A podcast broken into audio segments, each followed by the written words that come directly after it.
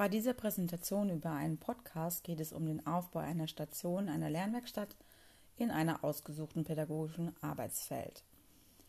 Hierzu habe ich mir das Arbeitsfeld eines Familienzentrums ausgesucht. Und die Tatsache, dass in diesen in enger Kooperation mit den Eltern gearbeitet wird und diese in schwierigen Lebenslagen unterstützt werden, gefällt mir einfach sehr. Durch die zusätzliche Beratungsarbeit von Familien und der engen Zusammenarbeit mit anderen sozialen Institutionen halte ich die Arbeit auch äh, für sehr vielschichtig. Meine Station in einer Lernwerkstatt, in einer solchen Einrichtung, äh, habe ich daher bewusst als Gruppenstation gewählt, da es gerade für Kinder aus sozial eher schwächeren Familien wichtig ist, ihren Gruppenzusammenhalt und ihr Sozialverhalten zu fördern. Als Bastelaktion habe ich das Thema Pappmaché ausgewählt, da dieses eigentlich viele Möglichkeiten zur eigenständigen Arbeit bietet. Äh, das Projekt findet in einer Kindergartengruppe dieser Einrichtung statt, die ein Teil ja, dieses Kinder- und Familienzentrums Arche Noah ist. So habe ich das mal getauft. Dieses befindet sich in einem Stadtteil, in dem äh, eine besonders hohe Verdichtung von sozialen Problemlagen herrscht, vorherrscht. Die Arche Noah steht in verbindlicher Kooperation mit einer Familienbildungsstätte und einer Erziehungsberatungsstelle aus diesem Stadtteil. Und das Kinderfamilienzentrum ist offen für alle Familien des Stadtteils und konzentriert sich sozialräumlich und in der pädagogischen Praxis insbesondere auf das Fördern von Familien und Kindern in schwierigen Lebenslagen. Dazu gehört auch die Vermittlung an andere familienbezogene Institutionen. Das Familienzentrum ist eine lebendige Begegnungsstätte und ein Ort des Vertrauens bei Fragen für Erziehung und Entwicklung der Kinder. Hier werden 96 Kinder im Alter von einem Jahr bis zum Ende der Grundschulzeit betreut. Es existiert eine Krippengruppe für Kinder von einem bis drei Jahren, ein Kindergarten mit Kindern von drei bis sechs Jahren und ein Hort für Kinder von sechs Jahren bis zum Ende der Grundschulzeit. Außerdem gibt es auf dem Gelände ein Elterncafé und einen zusätzlichen Begegnungsraum, in dem Beratungsgespräche und Informationsveranstaltungen stattfinden. Im Bereich des Kindergartens werden ungefähr 48 Kinder in drei Stammgruppen betreut. Und die Zielgruppe, in der das Projekt stattfinden soll, ist eine davon, nämlich die Seeräubergruppe. Die Gruppe besteht aus 17 Kindern zwischen drei und sechs Jahren, die von zwei Erziehern und einem äh, Bundesfreiwilligenangestellten betreut werden. Unter den Kindern befinden sich zehn Mädchen und sieben Jungen. Mm, eine kleine Gruppenbildung lässt sich unter den Kindern schon sehen, was sowohl die Altersstufen betrifft, als auch geschlechterspezifisch zu erkennen ist. Neun der Kinder haben einen Migrationshintergrund. Ein dreijähriger Junge befindet sich erst seit ein paar Tagen in der Gruppe und spricht überhaupt kein Deutsch. Die Familien der Kinder leben ohne Ausnahme im direkten Einzugsgebiet. Bis auf zwei von ihnen leben alle in Wohnungen im nahegelegenen Hochhausblock. Die finanzielle Situation der Familien ist eher schwierig. Viele Eltern sind arbeitslos. Und die meisten Kinder haben auch mehrere Geschwister, was die Lage noch zu verschlechtern scheint. Je nach Nationalität scheint ein großer Zusammenhalt der Familien zu bestehen die eben auch oft im selben Haus wohnen und sich gegenseitig unterstützen. Das Familienzentrum ist für die Eltern der Kinder ein regelmäßiger Treffpunkt. Die Elternteile von zwei Kindern beispielsweise sprechen gar kein Deutsch und finden da oft Übersetzungshilfe. Und auch die Kinder werden einmal in der Woche durch eine sprachliche Nachhilfekraft in kleineren Gruppen gefördert. Das Thema Basteln mit Pappmaché als Station von einer Lernwerkstatt habe ich gewählt, das sehr vielfältig gestaltet werden kann. Es ist halt nahezu für Kinder jeglicher Entwicklungsstufe geeignet, äh, was für so eine Familiengruppe, die ich natürlich jetzt gewählt habe, von drei bis sechs ist ja ein, ziemlich großer äh, Altersunterschied, ähm, dann auch geeignet ist. Also man kann da alle Kinder mit einbinden. Die Kinder, den Kindern wird in diesem Projekt zwar anleitend gezeigt, wie man Pappmasche herstellt, sie sind aber an der Herstellung mit allen Sinnen aktiv beteiligt. Das heißt, sie füllen verschiedene Oberbeflächenschaffenheiten von Papier, zerreißen es und stellen daraus eine Masse her, mit der sie anschließend äh, frei weiterarbeiten können. Verschiedene Techniken werden hier zwar erklärt, äh, Formen, Farben und Endergebnisse werden allerdings überhaupt nicht vorgegeben. Ja, das selbstständige und wenig angeleitete Arbeiten mit dem hergestellten Material, mit dem, mit dem Papier-Maché Brei, erfüllt für mich eigentlich somit die Kriterien von der Lernwerkstatt. In dem Projekt werden sowohl Motorik durch das Kneten und die Feinarbeit am Bastelobjekt, äh, mathematische und naturwissenschaftliche Kompetenzen als auch sprachliche und soziale Kompetenzen gefördert. Die Ziele des Bildungsbereichs ästhetische Bildung und Kunst lassen sich also gut durch, die, durch dieses Projekt erreichen. Auch äh, diese gehe ich aber jetzt gleich nochmal ein. Äh, Ziel dieses Projekts ist es, äh, wie das aller Bildungsprozesse, verschiedene Handlungskompetenzen der Kinder zu erlangen, Sie sollen ihre erworbenen Fähigkeiten einsetzen können, um selbstverantwortlich im eigenen Leben zu handeln und das gesellschaftliche Leben mitzugestalten. Diese Handlungskompetenzen umfassen die Selbstkompetenz, die äh, Sozialkompetenz und die Sachkompetenz. Ein Kind besitzt dann Selbstkompetenz, wenn es in der Lage ist, sich als eigenständige Persönlichkeit wahrzunehmen und bereit ist, für sich selbst Verantwortung zu übernehmen. Ähm, es entwickelt ein Gefühl für, die, für den Einsatz der eigenen Körperkraft, das heißt also auch ein Körperbewusstsein. Und lernt, äh, verschiedene Handlungen des Alltags selbstständig auszuführen. Eigene Bedürfnisse werden dann wahrgenommen und dahingegen auch Entscheidungen getroffen. Äh, die Aufmerksamkeit und Konzentrationsfähigkeit von dem Kind wird verbessert und es kann mit Erfolg und Misserfolg umgehen. In einem Kunstprojekt, ähm, in dem es um eine selbstständige Bastelarbeit geht, wie in dem von mir jetzt hier gewählten, äh, lassen sich all diese Punkte eigentlich ideal fördern. Bereits bei der Herstellung von der Papiermasse werden sich der, die Kinder eigentlich ihrer Körperkraft bewusst. Äh, sie zerkleinern verschiedene Arten von Papier, was sich je nach Dicke und Beschaffenheit leicht oder eher schwierig gestaltet. Auch das Kneten der Papiermasse erfordert dementsprechend einige Kraft in den Händen. Die ästhetische Auseinandersetzung mit einem Alltagsgegenstand wie Papier äh, führt meines Erachtens auch zu einer hohen Selbstaufmerksamkeit der Kinder. Sie fühlen die Beschaffenheit des Papiers und spüren die Konsistenz der Papiermasse in ihren Händen. Und bei der Wahl einer Technik der Weiterverarbeitung der unterschiedlichen Massen äh, wird dann auch die Entscheidungsfähigkeit der Kinder gefordert da sie sich ganz frei für eine Technik entscheiden dürfen, erleben sie sich, glaube ich, hier dann auch als selbstwirksam. Sie entscheiden sich nur für eine Form und nehmen hierbei eigene Bedürfnisse wahr. Möglicherweise möchten Sie einen Gegenstand formen, den Sie mit etwas Erlebten verbinden. Äh, haben Sie jetzt zum Beispiel auf dem Weg zur Kita ein Tier gesehen, das Ihnen aufgefallen ist, dann versuchen Sie es eventuell nachzubilden. Äh, wenn Sie sich für eine Form entschieden haben, beginnen Sie eigenständig und vermutlich sehr aufmerksam und konzentriert auch daran zu arbeiten. Das kann man unterstützen durch Lob und positive Zuwendung während der verschiedenen Arbeitsschritte. Ähm, damit erfahren sich die Kinder dann eben als, auch als kompetent. Gelingt ihnen dann ein Fortschritt bei der Herstellung ihrer Form, wird die Denkfähigkeit, der Ehrgeiz und die Leistungsbereitschaft auch gefördert. Eventuell gelingen ihnen einige Schritte auch nicht und sie müssen mit diesem Misserfolg umgehen. Halten die Kinder nun das fertige Ergebnis in den Händen, wird ihnen Selbstbewusst ihr Selbstbewusstsein gestärkt und sie werden für Folgeprojekte eventuell dann auch motiviert. Ähm, zur Sozialkompetenz, das ist die Fähigkeit eines Kindes, eigene Bedürfnisse und Interessen zu vertreten, jedoch auch auf die Bedürfnisse anderer Kinder und Beziehung, äh, oder beziehungsweise der Gruppe äh, einzugehen. Sie ermöglichen soziales Miteinander aktiv mitzugestalten. Äh, Bastelprojekte wie das bieten immer Anlässe zur Kommunikation, die ein wesentlicher Bestandteil vom sozialen Zusammenleben sind. Äh, die Kinder können Erfahrungen austauschen und Ansichten und Meinungen kommunizieren über ihre Projekte, die sie gebastelt haben oder äh, was auch ob sie andere ästhetisch finden oder eher nicht. Das äh, schult auch so ein bisschen die Ehrlichkeit. Ja, indem sie die verschiedenen Bastelobjekte, genau, sich über diese verschiedenen Bastelobjekte eben austauschen.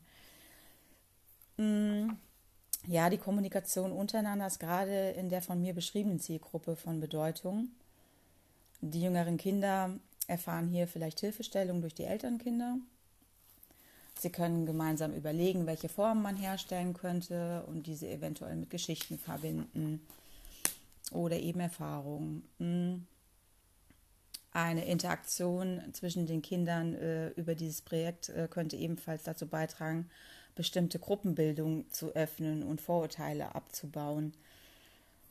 Durch die freie Arbeit mit einer formbaren Masse kann man auch ein Kind, äh, kann dann eben auch ein Kind einbezogen werden, das kein Deutsch spricht. Äh, wie gesagt, das äh, Sprache kommunizieren funktioniert dann einfach vielleicht auch über Mimik oder Gestik, ähm, wenn die Techniken nicht allzu schwer sind. Wenn jetzt ein Kind mit Papierbrei arbeitet, muss keine große Technik erklärt werden, zum Beispiel.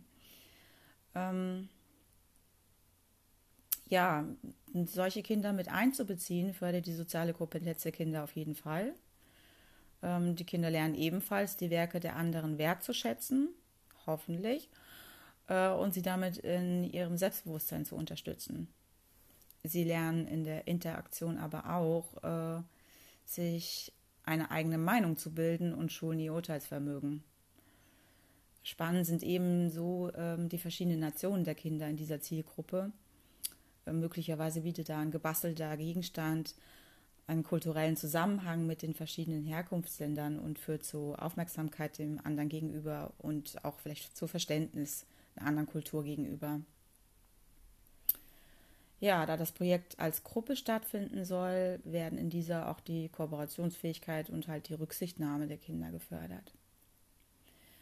Ja, zur Sachkompetenz. Unter der Sachkompetenz der Kinder versteht man ihre Kenntnisse und Fähigkeiten, ihr erworbenes Können und Wissen. Hierzu gehört auch die Fähigkeit, Sprache zu beherrschen. So, das ist im Allgemeinen. Bei einer Bastelaktion werden in diesem Fall sowohl Wissen als auch verschiedene Fertigkeiten erworben. Äh, andere, ja, in diesem Fall lernen die Kinder zum Beispiel gleich zu Beginn die Unterschiede zwischen verschiedenen Papierarten. Sie lernen durch aktives Fühlen, Vergleichen und Verarbeiten die unterschiedliche Beschaffenheit, das unterschiedliche Gewicht äh, und wie schwer es sich zerreißen lässt, kennen.